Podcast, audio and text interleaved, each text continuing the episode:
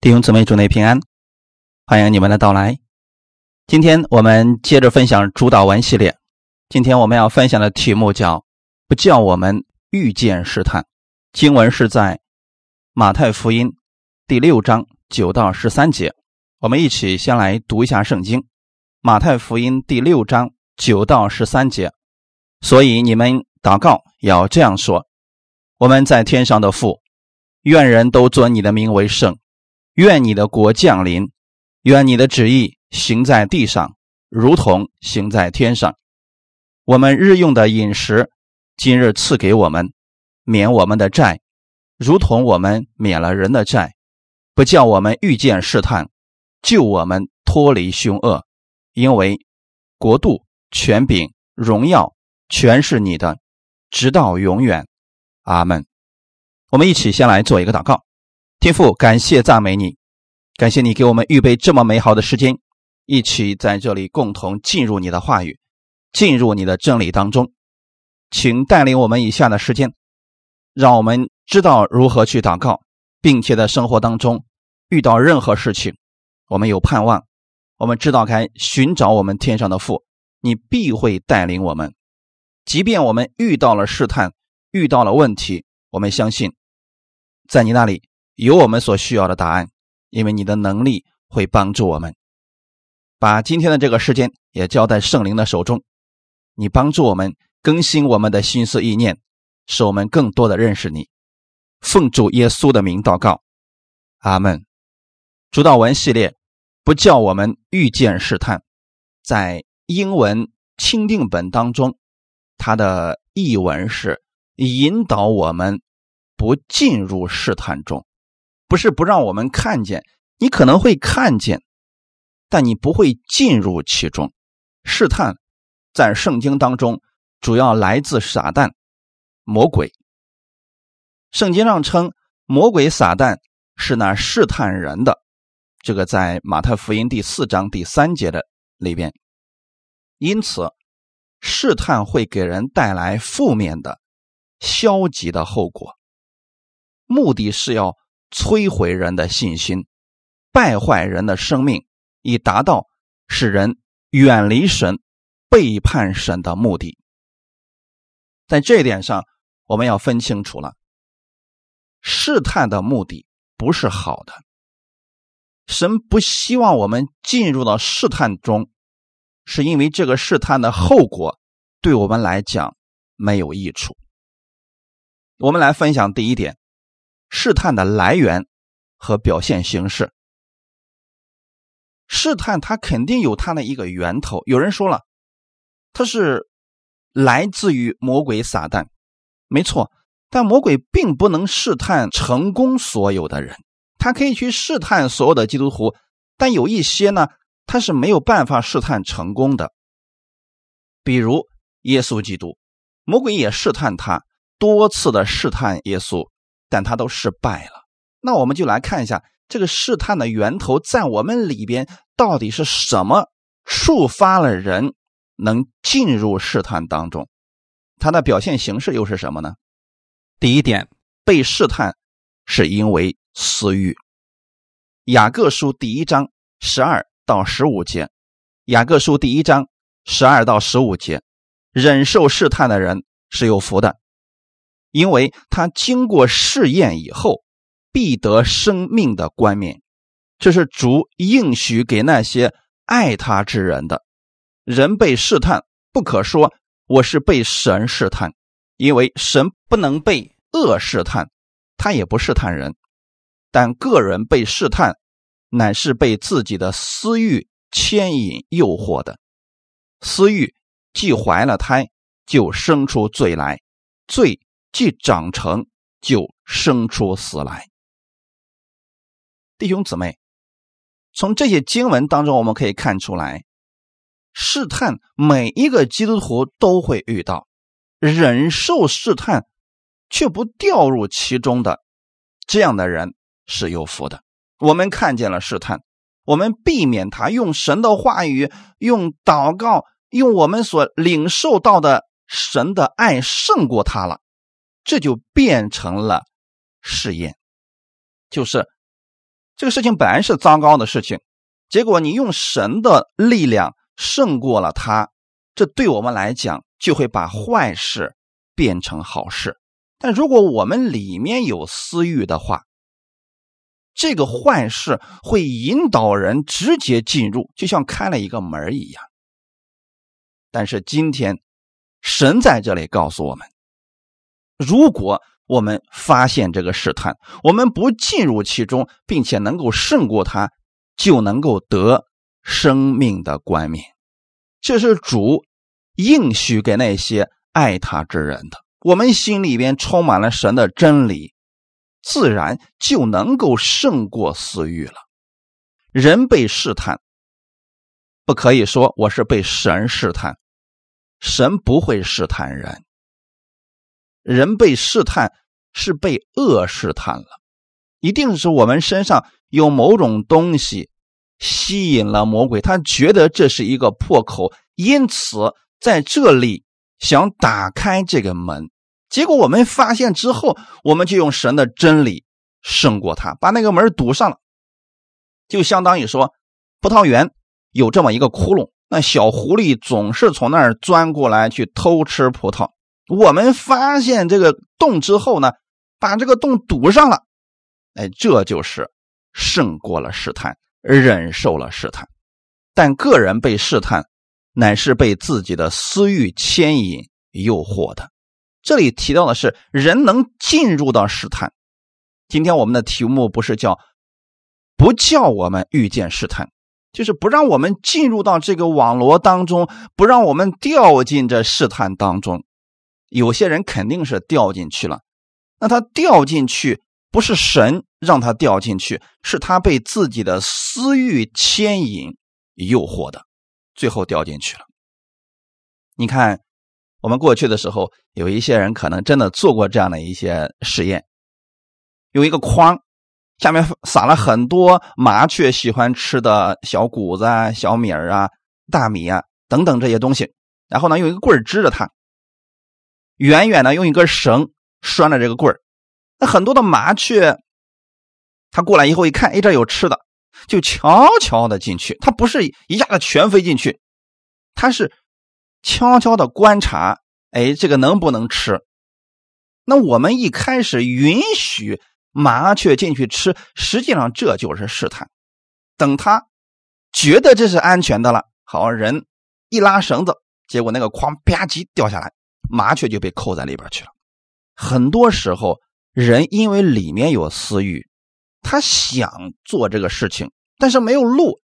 正好呢，魔鬼希望他跌倒，就给他开了一扇这样的门而人呢，不加思索的就进入了，最后掉进了魔鬼的网络。像以前我们多次给大家讲过，像呃资金盘啊，像快速发财、一夜暴富那样的项目，我们一定不要进入。特别是现在网络上太多这样的项目了，很多人告诉你高额的返利。这样的一定不要进入，这就是一种试探，它的目的是要吞掉你的本金，而不是真的要帮助你的。但是人如果心里边有那种想快速发财的心，不愿意踏踏实实的做事情，就特别容易被这样的试探给诱惑掉进去，对吗，弟兄姊妹？私欲怀了胎。就生出嘴来，特别是姊妹们，她们知道，如果不怀胎是不可能生出孩子来的。那她怀胎不是一天两天的事情，它是指很久了。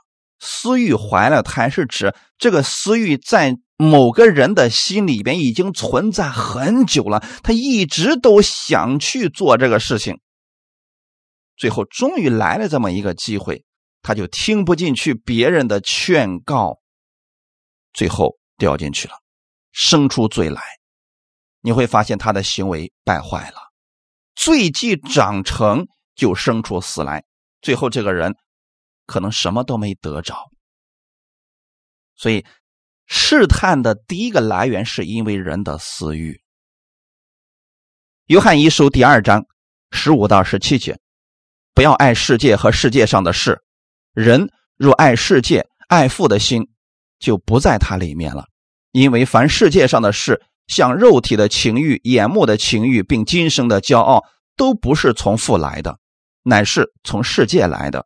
这世界和其上的情欲都要过去，唯独遵行神旨意的，是永远长存。撒旦对我们的试探、攻击，不外乎这三个方面：肉体的情欲、眼目的情欲、今生的骄傲。这里提到不要爱世界和世界上的事，不是说不让我们去看神所创造的美丽的世界去称赞神，不是这个意思。他所说的世界和世界上的事情，指的就是肉体的情欲。什么是肉体的情欲呢？以自我为中心，希望自己得着更多，过得更舒坦，甚至不惜败坏别人的利益。眼目的情欲，看得好一点儿，眼目更舒服一点儿，也是以自我为中心。今生的骄傲。当他有了一些东西的时候，他就开始夸自己，甚至贬低别人、否定别人，似乎全球就他一个人是正确的。这些事情是约翰提醒我们不要爱的事情，因为人如果完全以自我为中心的话，神的爱就没有办法在他里面了。这些都不是从父来的。乃是从世界来的，这个世界和其上的情欲都要过去，肉体的情欲、眼目的情欲、今生的骄傲，人所能夸口的这些东西，都是暂时的。神之所以不希望我们把这些存在心里边，因为它不能长存，它都要过去的。既然它最终是一场空。神不希望我们掉入其中，唯独遵行神旨意的。那神的旨意在这里就指肯定是与之相对的。神让你所追求的是永远长存的，不是以自我为中心。我们的始祖亚当、夏娃正是落入这三方面的试探中，最后堕落犯罪了。这个故事是在创世纪的第三章，神造好了世界万物，一切都是美好的，然后把亚当和夏娃放在这个园子当中，赐福给他们，并且让他们管理万物，这权柄已经相当大了，神已经非常爱他们了，但神有一点。园中那棵分别善恶树上的果子，你不能吃，吃的日子必定死，这是神的规定。可这个时候呢，人里边有私欲的时候啊，就能把神的话语放在一边了。创世纪第三章四到六节，蛇对女人说：“你们不一定死啊。”因为神知道，你们吃的日子眼睛就明亮了，你们便如神能知道善恶。于是女人见那棵树的果子好作食物，也悦人的眼目，切是可喜爱的，能使人有智慧，就摘下来果子吃了，又给她丈夫，她丈夫也吃了。蛇给了女人模棱两可的话语，神说的非常清楚：吃的日子你必定死。神不希望他们死，也不希望他们吃，但蛇却说：你们不一定死。可能有人会问：难道是夏娃的智商不够吗？难道是亚当对神的话语不确定吗？他们两个那个时候可不糊涂。那为什么蛇这么低劣的骗术，他们都没有识破呢？这个谎言很容易揭穿的呀，只要他们两个去问神，这个谎言就破了呀。但为什么蛇会成功呢？原因其实很简单，他们二人的心中已经有了私欲了，因此魔鬼发现了，就用这个来试探他们，看他们对神的话语是不是完全的相信。好，蛇说：“你们不一定死，因为神知道你们吃的日子，眼睛就明亮了，你们便如神能知道善恶。”其实，蛇只不过说出了夏娃心中。的一些想说，但是又没有说出来的一些话语，他其实早就在想这些事情了。那如果吃了这个果子会怎么样呢？神说会死，可是死究竟是个什么呢？这时候魔鬼告诉他了：“你吃的日子不一定死，因为你吃以后你眼睛就明亮了，你就能像神一样能知道善恶了。”当蛇。把这样的私欲试探放到他里边之后啊，正好跟他引起了共鸣。于是第六节一开始有个词叫“于是”，就是在蛇说完了这些话以后，女人就看这棵树上的果子不再一样了。她发现那棵树上的果子好做食物。弟兄姊妹，难道只有这棵树上的果子好做食物吗？这园中没有其他树上的果子可以做食物了吗？因为他肉体的情欲，魔鬼告诉他，吃了以后眼睛能亮，能像神一样知道善恶，正好符合了他的心意。就像以前我们多次的劝一些人，不要进入那种快速返利的项目当中，那个是骗局。为什么那些人还进入了呢？因为骗他们的人说了：“哎，不要相信别人跟你说的，他们不知道这是个秘密，没有多少人知道，知道的人多了，那不就这就没办法做了吗？你们是先头，你们是先知先觉的人，你们先进入了，你们就赚了。套路都是一样的。这个人一听也对呀，所以我要快速，我不能听别人的。”魔鬼就希望亚当和夏娃听他的，结果当别人给你说完那个项目有多好之后，你晚上都觉得越说越对。哎呀，真是对我以前怎么就没有发觉呢？这个时候，当我们再去劝他的时候，他听不进去了，因为里面已经被肉体的情欲给充满了。下一个，也悦人的眼目。他看不到别的树上的果子也悦人眼目吗？魔鬼给他提醒之后啊，他就觉得这个树上的果子跟以前不一样，怎么越看就越好看呢？这个项目怎么越看就越挣钱呢？啊，没有一点陷阱，好像很快自己就能发家一样。妾是可喜爱的，能使人有智慧。弟兄姊妹，亚当和夏娃不知道吗？神已经把最好的智慧给他们了，他们想透过这些来获取智慧，这不就是今生的骄傲吗？当他们发现这些之后，他就把果子摘下来吃了，又给她丈夫，她丈夫也吃了，这是他俩的软弱之处。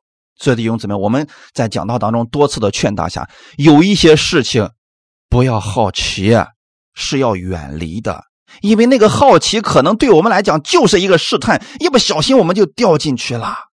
我们很多次在圣经当中读到这样的经文，特别是箴言书里面，很多事情是告诉我们要远离，发现了就远离。你不要去问为什么我们不能看呢？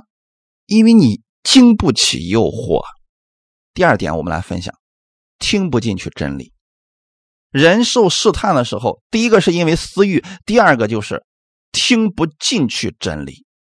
约翰福音第八章四十二到四十七节，耶稣说：“倘若神是你们的父，你们就必爱我，因为我本是出于神，也是从神而来，并不是由着自己来，乃是他差我来。你们为什么不明白我的话呢？无非是因你们不能听我的道。你们是出于你们的父魔鬼。”你们父的私欲，你们偏要行。他从起初是杀人的，不守真理，因为他心里没有真理。他说谎是出于自己，因他本来是说谎的，也是说谎之人的父。我将真理告诉你们，你们就因此不信我。你们中间谁能指证我有罪呢？我既然将真理告诉你们，为什么不信我呢？出于神的，必听神的话；你们不听，因为你们不是出于神。阿门。耶稣在讲道的时候，当时有很多敌对他、反对他，想在他的讲道当中抓把柄的人。耶稣对这些人说的非常的清楚：倘若神是你们的父，你们就必爱我。话说回来，为什么这些人听不进去呢？也是以自我为中心，他们已经掉入试探当中去了。一旦人对真理排斥的时候，特别容易掉入试探。人都有一种先入为主的观念。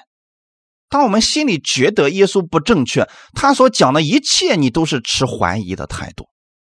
当你对这个人很反感的时候，他即便笑一下，你都觉得他笑容背后一定有阴谋，因为我们已经否定掉他了。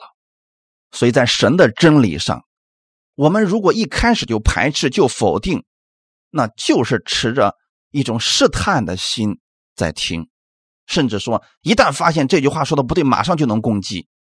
这就已经掉入到试探当中去了。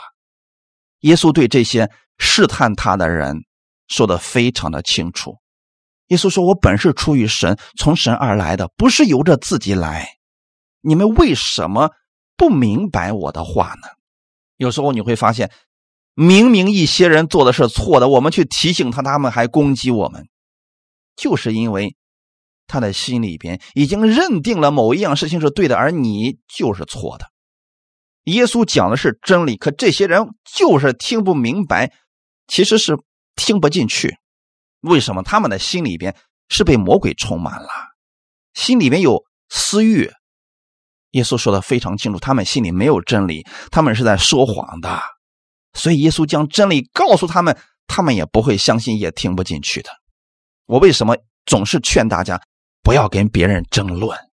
因为当别人跟你争论的时候，就本身已经否定你了。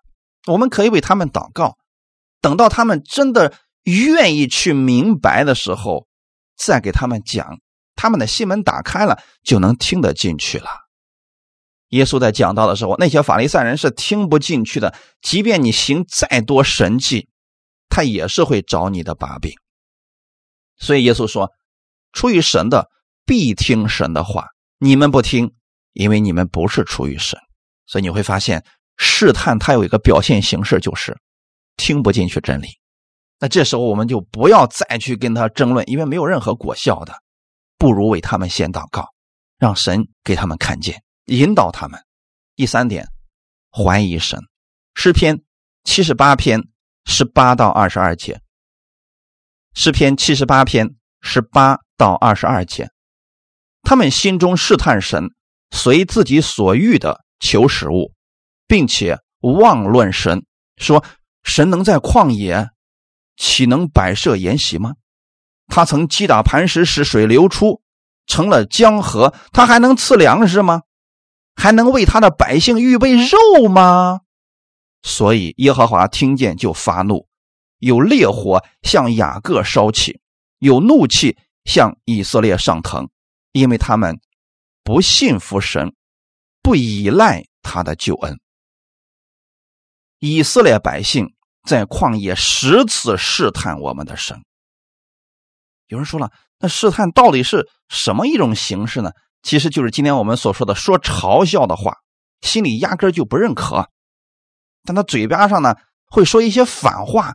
这一般来讲都是试探的言语。以色列百姓在旷野的时候。他们想吃肉，神给他们降下马了，他们不喜欢。他们想吃肉，你说你吃肉，你就向神祷告说说主啊，我想吃肉，你赐给我肉吃吧，这是多么好的一个事情。可他们不这样，他们妄论神，就是说反话。什么意思呢？神在旷野岂能摆设筵席吗？他曾经确实击打过磐石。使水涌出成了江河，但是他能赐食物吗？他能为我预备肉吗？这明显不是求的心，而是反问的心，意思就是不信。如果我们在祷告的时候像神这么去祷告，实际上就是不信。再多的祷告其实都没有用，除非你的心谦卑下来。主啊，我相信你击打磐石，使水涌出，成为江河。你必能赐粮食给我，你也能为我预备肉吃。你心里确实的相信，神就能让你看见的。如果我们心里怀疑神呢？怀疑的时候就容易去试探。弟兄姊妹，与人之间相处也是如此。我们心里怀疑某个人，你就特别容易去试探他，说一些反话。你是这样的吗，弟兄姊妹？这都叫做试探，很多时候一试探，别人当掉进去了，结果我们也跟着一块受伤害了。以色列百姓之所以试探神，其实就是因为自己的私欲。大家发现了吗？他们心里知道自己没有能力，可是呢，也不相信神的能力，随心所欲的求食物。你知道这有多可怕吗？试探的可怕性就是，你即便满足了他的第一个要求，他后面还会更过分的要求。到最后就是，你给他再多，他都不知道感恩，一直都会挖苦嘲笑你。所以，对于试探，我们是要远离的，是要用神的话语去胜过他的，否则我们就特别容易软弱呀。前两天的时候看了这么一个小故事，说有一个富人，他出去旅游，骑着骆驼，到晚上的时候啊，骆驼在外边，富人呢自己在帐篷里睡着，因为那个帐篷很小，只能容得下一个人。这个骆驼啊就对这个富人说：“说主人呐，你看白天的时候我也驮着你，可今天外面太冷了，你能不能让我的头伸进去啊？”嗯，他这个主人就说：“好吧，那你就伸进来吧，啊，伸来个头，反正也不占空间。”好，骆驼就把头伸进去了。过一会儿呢，这个骆驼说：“呃，主人啊，你看这个，呃，头伸进来，这个身子、脖子有点凉啊，你能不能让我的这个呃脖子和前腿也进去啊？”这主人看一看说：“啊，好吧，那你就进来吧。”又过了一会儿，他说：“呃，主人，你看我这个前腿已经进去了，可是呢，这个帐篷就有了缝隙了，这个风呢就从这一块的冲进来了，你能不能让我整个的身子都进去呢？”可是这个帐篷实在太小了，所以这个主人看着这个骆驼也挺可怜，所以说好吧，那就我们就两个人一块挤一挤吧，整个骆驼就全部进去了。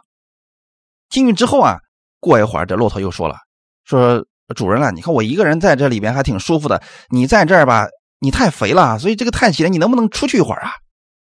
好，这个主人就出来了。弟兄姊妹，透过这个小故事，你们发现了什么事这就是我们。中国成语当中所说的“得寸进尺，不知感恩”，我们想给大家讲什么呢？如果一个人他是试探你，他的目的早都已经定了，你给他再多的好处，他只会得寸进尺。耶稣给文士、法利赛人多少机会，也帮助他们，就是听不进去，最后定死耶稣的还是这群人。我们的主在旷野当中给以色列百姓行了多少神迹，天天供应他们，最后这群百姓说抱怨就抱怨，说不信就不信，很明显他们在试探当中了。所以刚才我们读的那篇经文诗篇七十八篇的二十一节说：“所以耶和华听见就发怒，有烈火向雅各烧起，有怒气向以色列上腾。”如果不惩治这些在试探当中的人，所有的百姓都会像这个样子。这就是为什么神一定要出手惩罚那些抱怨的人。很多人不理解，说为什么神在旷野里面要灭了百姓呢？因为那些人不灭的话，他会耸动更多的人一块进入试探。这些人不信神，不仰赖神的救恩，反而会说一些反话。我们今天把真理给一些人，你会发现有些人说：“这行吗？啊，都这么信的话，那不都进天国了？都这么信的话，人不都堕落了？”他们用的全是反话，是不是很像呢？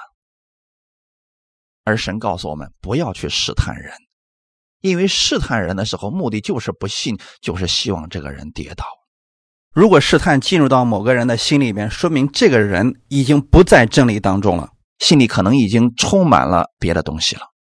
弟兄姊妹，那我们怎么办呢？这个世界上，我们即便不想试探人，可是也挡不住别人试探我们呢。魔鬼总是兴起各式各样的环境和人，希望基督徒跌倒。那我们怎么办呢？分享第二点，靠着神的话语。兼顾自己，借着祷告得胜。第一点，以圣经为标准。试探来了不可怕，又不是所有的基督徒一来试探全掉进去的。我们的主，他胜过了试探。马太福音第四章一到十一节，马太福音第四章一到十一节。当时耶稣被圣灵引到旷野，受魔鬼的试探。他进食四十昼夜，后来就饿了。那试探人的进前来对他说：“你若是神的儿子，可以吩咐这些石头变成食物。”耶稣就回答说：“经上记着说，人活着不是单靠食物，乃是靠神口中所出的一切话。”魔鬼就带他进了圣城，叫他站在殿顶上，对他说：“你若是神的儿子，可以跳下去，因为经上记着说。”主要为你吩咐他的使者用手托着你，免得你的脚碰在石头上。耶稣对他说：“经上又记着说，不可试探主你的神。”魔鬼又带他上了一座最高的山，将世上的万国与万国的荣华都指给他看，对他说：“你若服服拜我，我就把这一切都赐给你。”耶稣说：“撒旦退去吧。”因为经上记着说：“当拜主你的神，单要侍奉他。”于是魔鬼离了耶稣，有天使来伺候他。阿门。刚才我们给大家提到了世界上的三件事三个方面：肉体的情欲、眼目的情欲、今生的骄傲。魔鬼的套路永远没有新意，无非就这三个方面。他对耶稣的试探。也是这三个方面。首先来看第一个，肉体的情欲。肉体的情欲是指什么呢？耶稣进食四十昼夜，确实是饿了。此时肉体是最软弱的时候。魔鬼来了，说：“你若是神的儿子，可以吩咐这些石头变成食物。”看见了没有？用肉体的情欲来试探耶稣。有人说了，那把石头变成食物，到底有什么不可以的呢？这就是一个门儿，一旦你进入了，你就容易掉入其中。不是说不可以把这些变成食物，耶稣也行过五饼二鱼的神迹，耶稣也让彼得去钓鱼，然后能得到钱。可是这个门一旦你开了，人很难把持自己的。如果耶稣把石头变成食物，魔鬼可能给他更多的诱惑。亚当和夏娃就是这么跌倒的呀。所以，耶稣用经上记着说，用圣经战胜了魔鬼的第一个试探——肉体的情欲。耶稣说：“人活着不是单靠食物，乃是靠神口里所出的一切话。”耶稣并没有否定他需要吃食物，但是耶稣的意思是，我的食物是从我的主来的，不是靠你所说的那些事情。你让我变食物，我就变食物呢？那我不是听你的了吗？我为什么要听你的呢？我要听的是我的主所说的话语，我要靠的是神口里所出的一切话。阿门。神让地生出五谷来供应我们成为食物，可不是让我们把石头变成食物的。这是第一个，耶稣靠神的话语胜过了。那第二个呢？眼目的情欲，眼目的情欲是什么呢？耶稣去了，站在殿顶上，这个殿就指的是圣城耶路撒冷。站在殿顶上往下看，黑压压的人头啊！都是朝拜者，如果这个时候耶稣从上面跳下去，结果呢，神又拖着他慢慢的下去，下面所有的人都会立即叩拜耶稣。这不就是眼目的情欲吗？你让这些人听你的非常简单，你只需要行一个神迹，从殿顶上下去，马上这些人都会听你的话。这个杀伤力很大。今天有太多的人站在高处，不认识自己了。我有多少粉丝？我怎么样怎么样？完全是以我为中心了吗？这就是眼目的情欲。他手一挥，下面有多少人听他的？耶稣为什么没有做这个事情呢？他不希望用这种方式让人假心假意的叩拜他。耶稣只希望自己把神的真理带给人，不是靠自己的这些特殊的能力，而是靠真理。因此，他看穿了魔鬼的这个试探，依然用的是圣经上的话语。耶稣对他说：“经上又记着说，不可试探主你的神。”第三个，眼目的情欲。魔鬼这次又是怎么试探耶稣的呢？魔鬼又把他带上一座最高的山，将世上的万国和万国的荣华都指给他看，然后说：“你若夫妇拜我，我就把这一切都赐给你。”哇，今生的骄傲出来了吧？所以前面如果人有了肉体的情欲、眼目的情欲，第三个今生的骄傲，他是一定会掉进去的。如果人里边有骄傲，想彰显自己的话，这一关一定过不去。魔鬼说：“你只要拜我，我就把这世界都给你，世上的万国万国的荣华。”但是耶稣心里非常清楚，这一切本来就是他的，你不过从亚当手里给骗走了。因为耶稣心里边有真理，所以他能识别魔鬼的。这些把戏，说实话，有太多的人胜不过这一关，掉进去了。但真的魔鬼不会把这些给你的，他只是骗子。就像一开始我给大家讲过的那样，骗子的特点一开始就注定了他不会给你好处，他只会把你的骗成他的。所以魔鬼说这些承诺全都是假的。大家能清楚吗？耶稣怎么胜过的呢？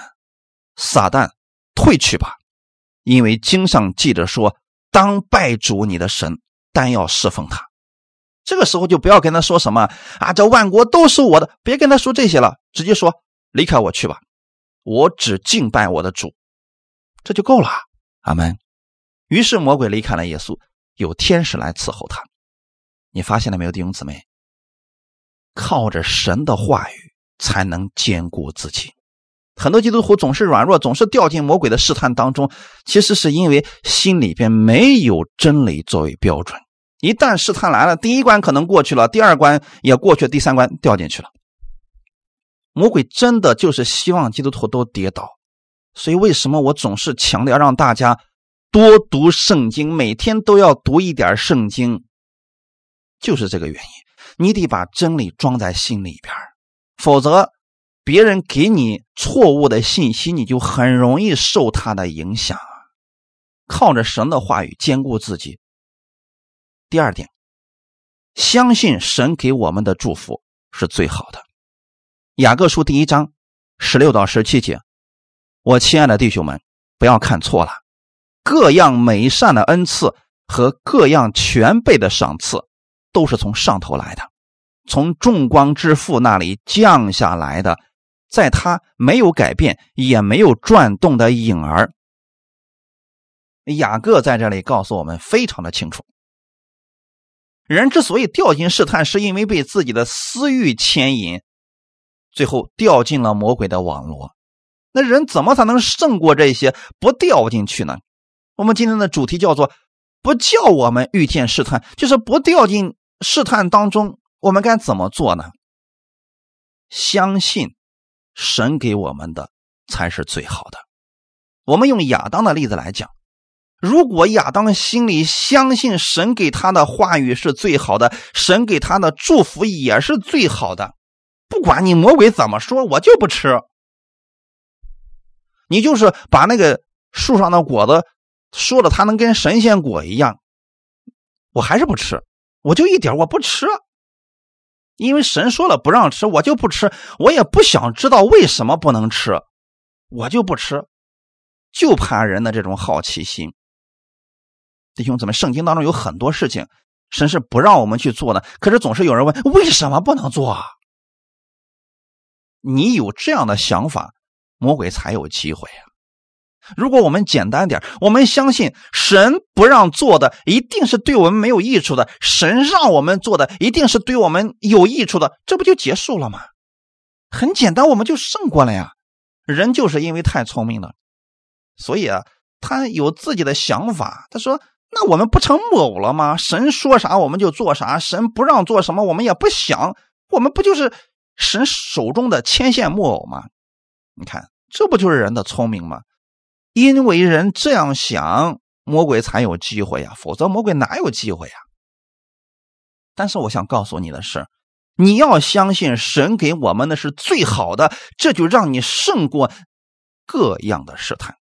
我亲爱的弟兄们，不要看错了，各样美善的恩赐，各样全备的赏赐，都是从上头来的，那记在圣经当中了。神给我们的才是恩典。什么是恩典？你不配得、不该得的，神白白赐给你，让你得着了。魔鬼一定是让你付出代价，还不给你，干嘛要相信他的话呢？所以，不符合圣经的东西，我们不去羡慕他。就算有人真的已经得着好处，我们不要羡慕他。神给我们的是最好的。神说不让做的，我们就不做。不管人怎么说，不管过了多少世代，我们就不做。阿门！不管我们周围的人他们有多少去做，我们就不做，因为我们相信最好的恩典是耶稣给我们的，在他没有改变也没有转动的影儿。这个意思是，神说的这个话语不会改变。阿门！除非人里面有私欲，才会掉进这些试探当中。曾经有人问我一个问题，说巴兰这样一个。为财而死的这样一个先知，他求问神，第一次的时候神说不要去，为什么第二次他求神说去吧？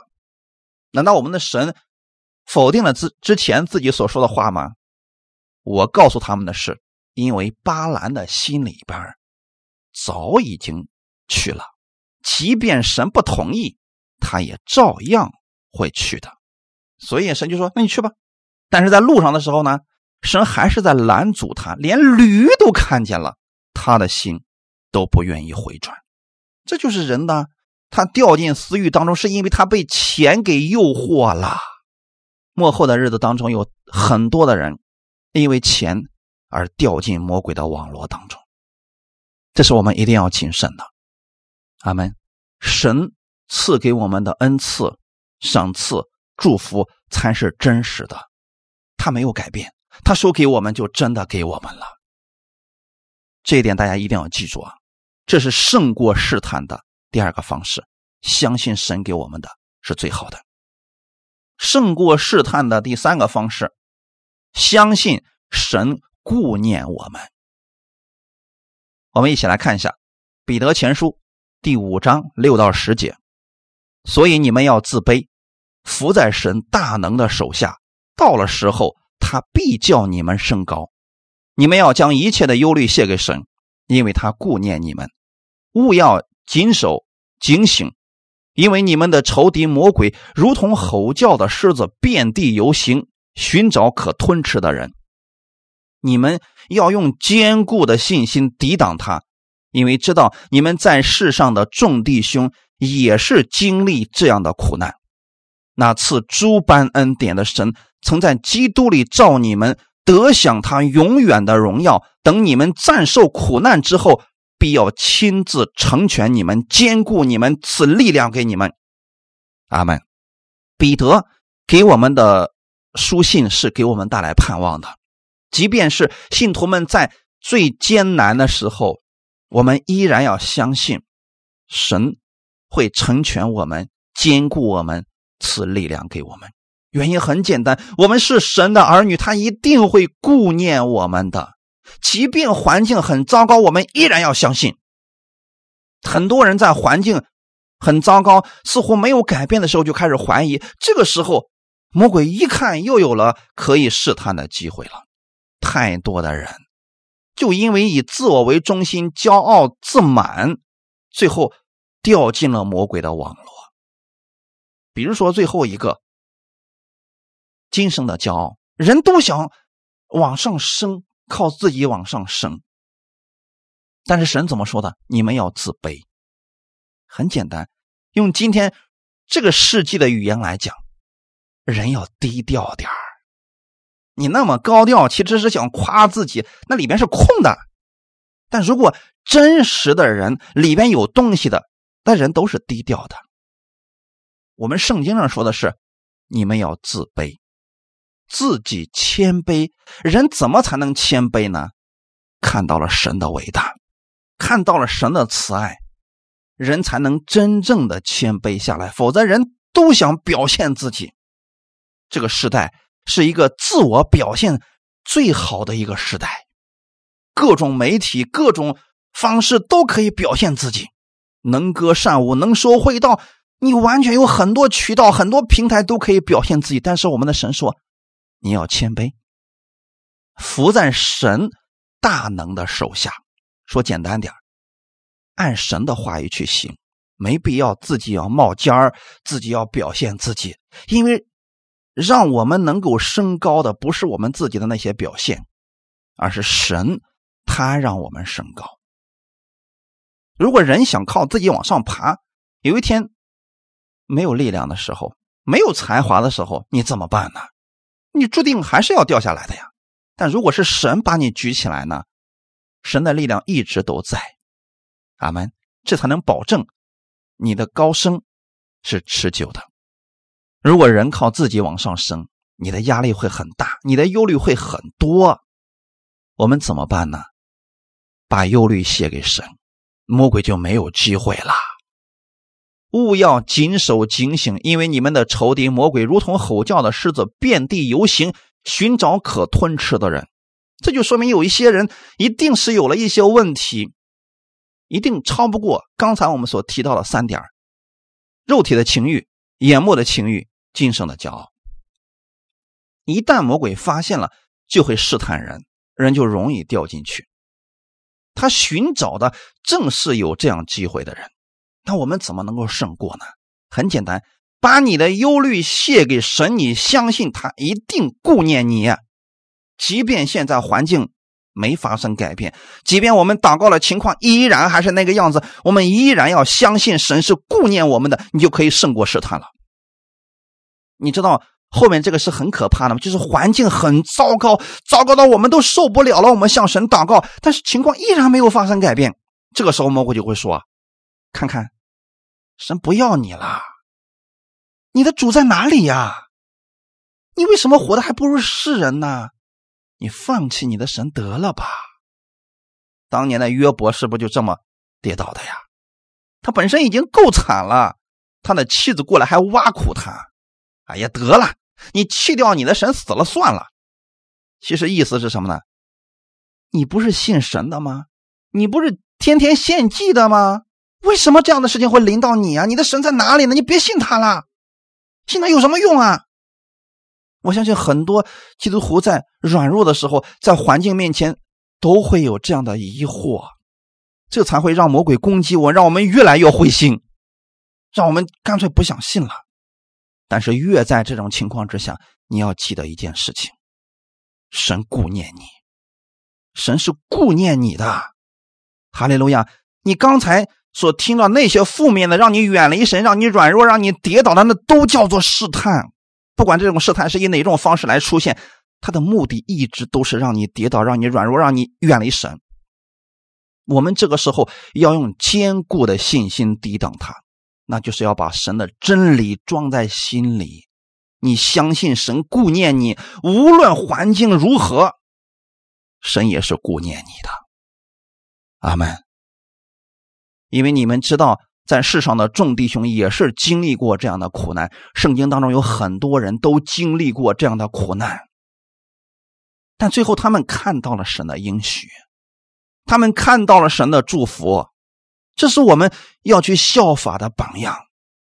当你们遇到这样的环境的时候，建议你们去看一看《希伯来书》十一章信心伟人榜，很多人在苦难当中依然持守自己的信仰。我们怎么才能知道我们是坚定不移的去相信这位神呢？那就是环境很糟糕，但是我祷告了，神似乎没有立刻成就，我依然相信，这是真信心，这是你真的相信神顾念你。阿门。第十节，那赐诸般恩典的神，神都是赐诸般恩典的神。你要相信神给我们成就最美好的祝福，一定是在最合适的时间、最合适的地点，因为他想把最好的给你。给你早了，对你来说不一定是好事情；给你晚了，你承受不了。但是现在没有看到结果的时候，我们。一定要相信神顾念我们，这样就可以胜过魔鬼给你带来的各样试探了。你要相信神是赐诸般恩典的神，他在基督里召你们得享他永远的荣耀，这点不会改变的。等你们暂受苦难之后，必要亲自成全你们。这是什么意思呢？神没有应许我们信了他之后不会遇到苦难，但是神希望我们遇见了这些试探的时候就看见他了。我们用坚固的信心，用真理抵挡他。那个时候，神要成全我们，坚固我们，赐力量给我们。我用一个例子来说明一下：我们一直都相信神是医治的神，神是赐恩的神。什么时候你能体会这句话语呢？就当一个人他身体上得病了，所有的医生都告诉他没治了，可是他相信了耶稣，他祷告一段时间之后，他也确实身体上经历过很多的痛苦，但最终神医治了他。他回头看看自己的这个经历，他突然发现健康是如此的美好。他突然发现，过去自己浪费了太多的时间折磨自己的身体，比如说熬夜、酗酒、打游戏等等。等他经历过这一切之后，他是确实暂受苦难了。可是他经历之后，他突然发现了，我要照顾好神给我的身体。他把过去的坏习惯放下来了。他开始按照神的话语去生活，这个过程对他来说至关重要，又是极其宝贵的。如同浪子回来以后，他才知道他的父亲有多爱他。如果这个儿子一直在家里边，他不知道他父亲是这样爱他，但他父亲的爱从来没有改变过。你们要相信神是顾念你们的神，阿门。即便环境再糟糕。遇到环境了，我们可以向他祷告，他会加给力量给我们，他会坚固我们，就像耶稣一样，他靠着真理胜过了魔鬼，命令魔鬼离开，天使过来伺候他，加给他力量呀。今天你不需要这样，你遇到患难了，遇到问题了，你可以向神祷告，你可以听到，可以不断的听到，把里边那些错误的思想更新出去。你也可以跟弟兄姊妹一起向天父祷告，但切记不要带着试探的心。主要我都这样，你能帮助我吗？我就不信你能帮助我。不要用这样的心向神祷告。我们向神祷告，主啊，不管如何，我相信你是爱我的，我相信你一定会兼顾我，让我胜过这个苦难，让我胜过这些问题。可能是因为我自己的缘故，我掉进这个网络。但是主，你救我！我们的神不会对我们弃之不管的，这是我们真理当中一再强调的事情。他不会离弃我们，也不会丢弃我们。阿门，弟兄姊妹，任何时候，请记得你还有一条路，那就是举手向天父来祷告。耶稣之所以把这句话语给我们，就是在我们软弱的时候、无助的时候，我们可以向天父来祷告，他乐意垂听我们的祷告，并且一定会按最好的给你。哈利路亚！我们一起来祷告，天父，我们感谢赞美你，感谢你给我们这个时间，一起进入你的真理当中。主啊，你也保守我们弟兄姊妹。不进入试探当中，我们不落入敌人的网络。每一天，我们弟兄姊妹愿意用真理来造就我们，用真理来兼顾我们。我们相信有神的话语在我们心里面，我们可以胜过魔鬼各样的试探，因为圣灵的能力更大，因为你的应许更可靠。魔鬼是骗人的，我们不相信他的话语。面对别人对我们的试探攻击的时候，我们愿意再次回到天父的面前，我们领取你的力量。天父，谢谢你，谢谢你把这样的盼望给我们，不叫我们遇见试探。你保守我们的脚步，每一天都行在你的真理当中，也保守今天所有听到的弟兄姊妹，让他们的脚步都在真理当中，在基督的光里。我们用经上记着说。这样的话语胜过我们所遇到的一切问题，胜过所有人给我们的攻击。圣经是我们信仰的标准。你对我们的爱永远不改变，你顾念我们，无论我们如何，你都不会丢弃我们。这是你给我们的应许，我们愿意抓住你的应许而生活。新的一周的开始，我相信这是不一样的一周。我愿意持守真理而生活，无论我现在的环境如何，我相信神一定会把最好的祝福赐给我，让我的眼睛亲眼看见。一切荣耀都归给我们在天的父，奉主耶稣的名祷告，阿门。